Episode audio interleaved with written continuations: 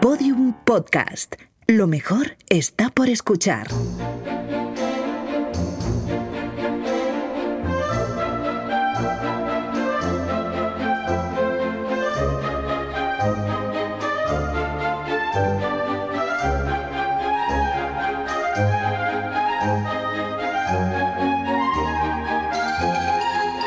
La redada. En 2013, con 25 años, María Martín encontró la vivienda perfecta. Era un piso en Ronda de Toledo, en Madrid, para una persona. Lo que parecía buena suerte era una estafa. Cuando le enseñaron el piso, pagó 400 euros en el acto para reservarlo. Pero, porque siempre hay un pero, La persona que le mostró el inmueble desapareció. Eh, sigue a la espera de que se celebre el juicio para recuperar su pasta, su dinero. El caso de María Martín es uno de los muchos timos en torno al mercado de alquiler fortalecidos gracias a la fuerte subida de precios. El coste de los alquileres ha, ha crecido un 50% en los últimos cinco años. Y tenemos aquí al especialista Jaime Rubio de Verne. ¿Qué tal? Buenas, ¿qué tal? especialista en timos. Especialista en timos, yo, vamos, me los conozco todos. Sí, sí. Eh, como comentábamos, la situación es particularmente asfixiante para los jóvenes, instalados en la precariedad y con pocas opciones de compra. El alquiler es prácticamente su, su única opción. O eso me han contado porque nosotros, los nacidos en el siglo XVIII, pues... No tenéis ese problema, ¿no? No, no, yo tengo tierras en- repartidas por macetas, o sea que no... Total, eh, septiembre además es un mes en el que hay más estafas en el alquiler, sobre todo porque muchos padres buscan piso para sus hijos estudiantes en otra ciudad y los estafadores se aprovechan, como explicaba Verne, a mi compañero Emi, Raúl López, jefe de la sección de fraude de comercio electrónico de la Unidad Central de Ciberdelincuencia de la Policía. Esos nombres tan largos cuesta decirlos, ¿eh? Sí, sí, es que, bueno, a partir de ahora lo llamaremos Joaquín. Raúl López, jefe de Joaquín. Los timadores se aprovechan de, de las dificultades de estas personas para acudir al piso en persona y, y- y además, pues, eh, digamos, aparte de esta estafa que comentábamos de María Martín, pues hay algunas de, de las que vamos a comentar que son como las más comunes. Yo he escuchado muchas estafas de Airbnb. Efectivamente, no de Airbnb la empresa, que la estafa es la gentrificación, pero sino aprovechando el nombre de la Sí, empresa. pues aprovechan del nombre para estafar. Exacto. Se da un toque más comercial a la estafa también. Efectivamente, la estafa de Airbnb, eh, que ya denunció el director de cine Rodrigo Cortés en Twitter a finales de agosto, que contó cómo intentaron timarle con esta técnica, eh, consiste en algo parecido a lo siguiente. La vivienda se anuncia en Idealista o en alguna otra página parecida, y una vez que has contactado, en vez de continuar la conversación por el servicio de mensajería de la app, te contestan por correo electrónico. Los timadores te explican que viven lejos y que para enseñarte el piso tienes que abonar una señal. Sin ese pago no puedes verlo. Y si la conversación continúa, los estafadores te mandan un enlace de una supuesta vivienda en Airbnb, que no es un link de esta plataforma, sino una web trampa con la que ejecutan la estafa y que imita la apariencia del, del- del portal de alquiler de vacaciones. A ver, si te ofrecen dinero, o sea, si te piden dinero para enseñarte la vivienda, ya empieza a sospechar ahí de que algo Ya, pasa. Eso huele raro, ¿eh? Sí, Sí. la otra señal es que lo piden todo en un tiempo de periodo muy corto, o sea, tienen muchas prisas. Y luego además... y, bueno, ya si te piden que dejes dinero en una bolsa en un parque, Bueno, claro, en billetes sí. de 10 Eso marcados, ya- a no ser que hayan secuestrado a un familiar tuyo, mejor no lo hagas. Y luego además... siempre los piden sí, marcados. No marcados. No mar- ah, no No, marcados. sí, claro, claro, si están marcados. Vale, jolín. Igual, igual podrían pedirlos marcados para despistar. Con plan de, no saben, esto no nos lo esperábamos.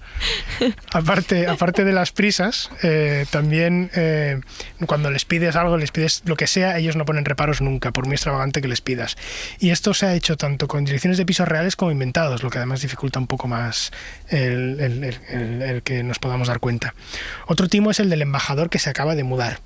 Las viviendas que se promocionan con este tipo de estafas suelen parecer muy lujosas, como, como la estafa de Airbnb, se anuncian a través de webs como Idealista o Fotocasa.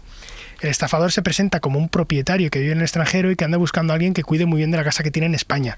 Y es muy común que aseguren haber trabajado en una embajada en España y que han sido trasladados a otro país. Hombre, este también tiene, se las Huele trae. mal. Este es muy, Huele- muy exótico. Este Casualmente, casualmente el embajador de, de- Sí, justo. de Francia en España te quiere vender el piso, te quiere alquilar el piso a ti. Pero Pero bueno, me imagino las fotos de esa casa así como con sillas isabelinas y tal, muy recargado todo. Pizarras de Ferrero Rocher. Todo pan de oro, ¿no? sí, sí. Un mayordomo te recibe con una pirámide de ferreros. Efectivamente. Ujú. Y aparte de eso, aparte de la pirámide de Ferrero Rocher, que viene, viene de por sí, eh, el- te suelen solicitar una transferencia a través de alguna empresa especializada en envío de dinero, como MoneyGram o Western Union. El timador asegura que con este montante demuestras tu interés en la vivienda y te prometen que una vez hecha la transferencia recibirás la llave del inmueble. Luego, otro timo es cuando no exactamente te timan, sino simplemente buscan información confidencial. O sea, no te ofrecen un piso, etcétera, pero lo que hacen, en vez de buscar tu dinero, mejor dicho, lo que hacen es eh, perseguir información personal para después llegar a tu bolsillo. Pero esto se llama extorsión, ¿no? Extorsión o, en inglés phishing, como pescando en inglés, pero con P, o sea, fescando. El estafador envía un correo que parece de idealista. perdón, perdón, puedes seguir. Esto era muy serio. El, el, estafador envía un correo que parece idealista, fotocasa o alguna otra vez parecida, reclama datos como contraseñas o direcciones electrónicas con los que después puede introducir software malicioso en tu ordenador y lograr la información que quiera. Vamos, idealista de pronto te pide un, bueno, una supuesta página idealista, tu número de cuenta o algo así, no se la des. No se la des. También se hace con bancos, esto es bastante conocido, pero, pero aún así cuela porque te presentan una página web que es exactamente igual que la de tu banco o la del banco que sea, hmm. y entonces pues es fácil, es fácil caer. O, otra cuestión son las condiciones abusivas, que no son estafas, pero algunas son ilegales. Los caseros pueden ser muy exigentes con los inquilinos, muchísimo. No es ilegal que reclamen información personal como la copia de tu contrato de trabajo, las nóminas o un extracto bancario.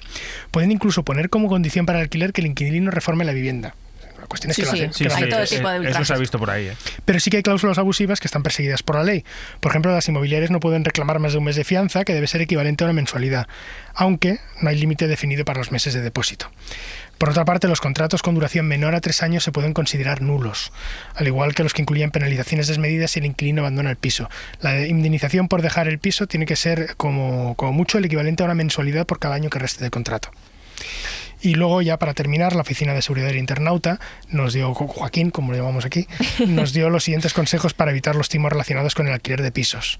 Primero, sé precavido ante alquileres a precios muy bajos, lo que comentábamos. Si te interesa una ubicación concreta, haz una comparativa con el resto de alquileres de la zona. Claro. Sospechas y detectas que las fotos de la vivienda son copiadas de otra web, por ejemplo pueden tener marcas de agua, o si son las mismas que las vistas en otros anuncios. No te fíes de propietarios que residen en extranjero y por algún motivo no pueden enseñarte el piso en persona, especialmente si son el embajador de Francia. Desconfía. De hecho, ahora que pienso, si es el embajador de Francia, puedes llamar a la embajada y, y contrastarlo. Hombre, claro. Eso es verdad. Desconfía si te sugieren hacer uso de intermediarios para la entrega de las llaves o el contrato. Y luego las prisas también tienen que ponerte en alerta porque todo el mundo tiene mucha prisa para cerrar el trato lo antes posible. Y tampoco eh, te fíes si te solicitan pagos a través de servicios de envío de dinero de forma anónima. Tampoco si solicitan una transferencia a un banco que no es de la misma nacionalidad que el presunto propietario. De repente, pues a las Bahamas tienes que ingresar dinero. Pues eso eso te debería hacerte debería llamarte la atención. Hmm. Y luego ya, eh, esto es para Madrid, eh, si ves que tiene ventanas eh, que dan a la calle, también desconfía. Claro. aquí en Madrid se lleva mucho el patio interior, es uno de los grandes atractivos de la ciudad. los pisos de dos habitaciones con patio interior en todas, en todas las ventanas, eso es muy importante. Aún diría más, si te quieren, perdona, no, no, que si te quieren alquilar un piso en Madrid, desconfía, porque tal y como está el mercado ya... que digo que decía que si tiene balcones ya directamente es un croma, probablemente. Es falso, es mentira todo. Es falso. Es todo, todo mentira, estoy de acuerdo con vosotros. Muy bien. Pues Jaime Rubio de Verne. ¿En el siglo XVIII dónde vivíais? Nosotros, pues en el siglo XVIII vivíamos en cuevas, así van las cosas. Más fresquito en verano. Claro, claro. adiós. adiós. Antes de que se muera Lucía, adiós. Me has reventado. Bueno, pues hasta aquí el podcast de hoy. Pero antes de marcharnos, ambición. El problema no es que haya estafadores en plataformas de alquiler. El problema es que sois unos ambiciosillos. Que es que todo lo queréis tener. Hasta un techo. Pues esto a Oliver Twist no le pasaba. Un saludo de Lucía Taboada, Juan López y Juan Aranaz. Adiós. Todos los episodios y contenidos adicionales en laredada.com. Síguenos en Twitter arroba redada y facebook.com barra laredada podcast.